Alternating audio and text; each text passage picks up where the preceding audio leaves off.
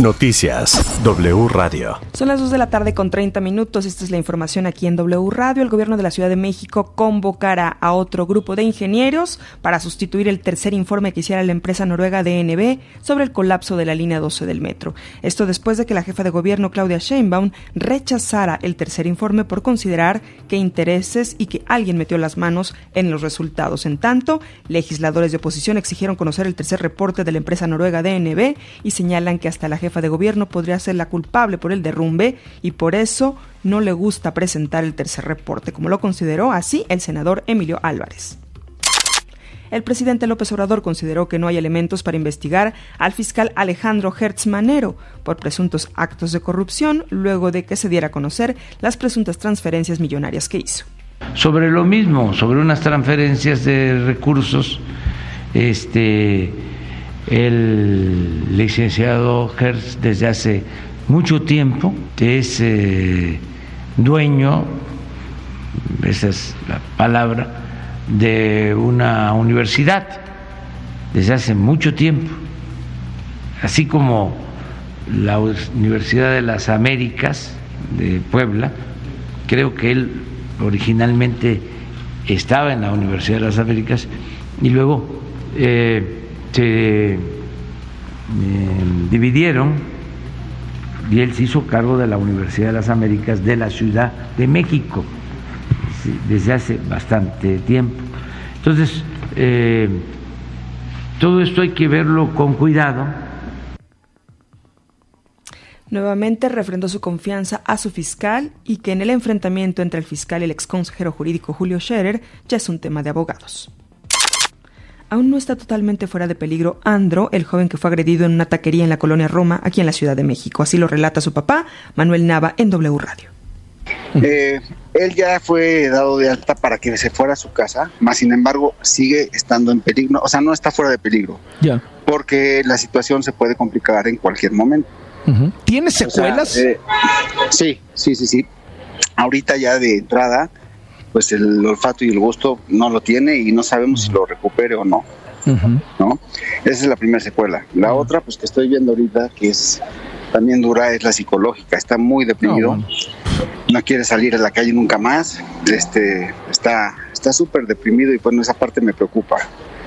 Porque sí, está, está choqueadísimo, le está cayendo el 20 apenas de lo que le pasó. Claro y bueno, pues este, en la parte física, si se para, se marea, le duele la cabeza todo el tiempo. Este, pues eh, en neurología le dijeron que si tiene eh, algún dolor de cabeza fuerte o ganas de vomitar o, le pica el cuerpo como toquecitos eléctricos, hay que llevarlo de urgencia. De volada.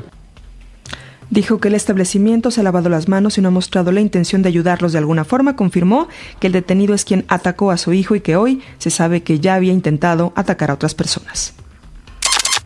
La vaquita marina puede salvarse aún. Por primera vez, científicos de México, Estados Unidos y Europa estimaron la capacidad de sobrevivencia. Así lo publicó el periódico La Crónica, que entrevistó a Sergio Niguenda, investigador de Cinestaff, con autor del estudio publicado en la revista Science, en donde se confirma que se secuenciaron genomas de 20 vaquitas recabados en los últimos 30 años, lo que permitió hacer una proyección del posible futuro de la especie, un tipo de simulación en el que se proyectan que los siguientes años se incremente la población de hasta 3 vaquitas de aquí hasta el 2070. Lo malo es que esto solo ocurrirá si se elimina al 100% las redes ilegales de pesca. De, de manera ilegal, precisamente en las redes de especie, tiene la probabilidad de extinción de hasta el 62%. Adalina Dávalos, la esposa del ex gobernador de Nuevo León, Jaime Rodríguez El Bronco, pidió al presidente López Obrador, al secretario de Gobernación, al presidente de la Corte, ayuda debido a que considera que la detención es un abuso. Usted ha mencionado en reiteradas ocasiones que en su gobierno no hay lugar para los abusos y excesos de poder.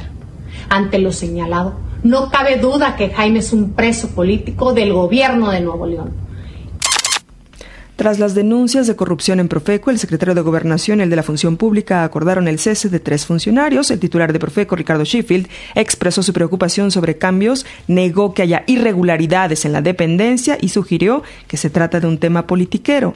Además, así rechazó que en Profeco se haga una limpia.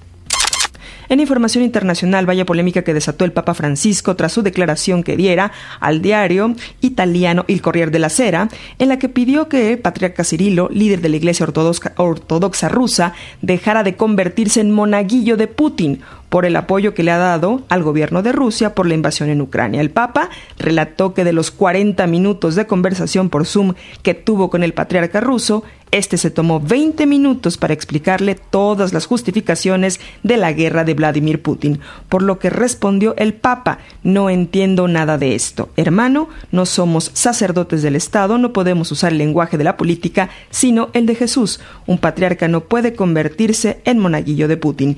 La Iglesia Ortodoxa rusa ya respondió a lo dicho por el Papa Francisco. En un comunicado calificaron de lamentable los comentarios del Papa Francisco y dijeron que tales expresiones no contribuyen a la unidad religiosa. Señalaron, es lamentable que un mes y medio después de la conversación con el patriarca Cirilo, el Papa haya elegido el tono equivocado para transmitir el contenido de su conversación. Hasta aquí la información. Recuerde seguirnos también a través de wradio.com.mx. Toda la información en wradio.com.mx.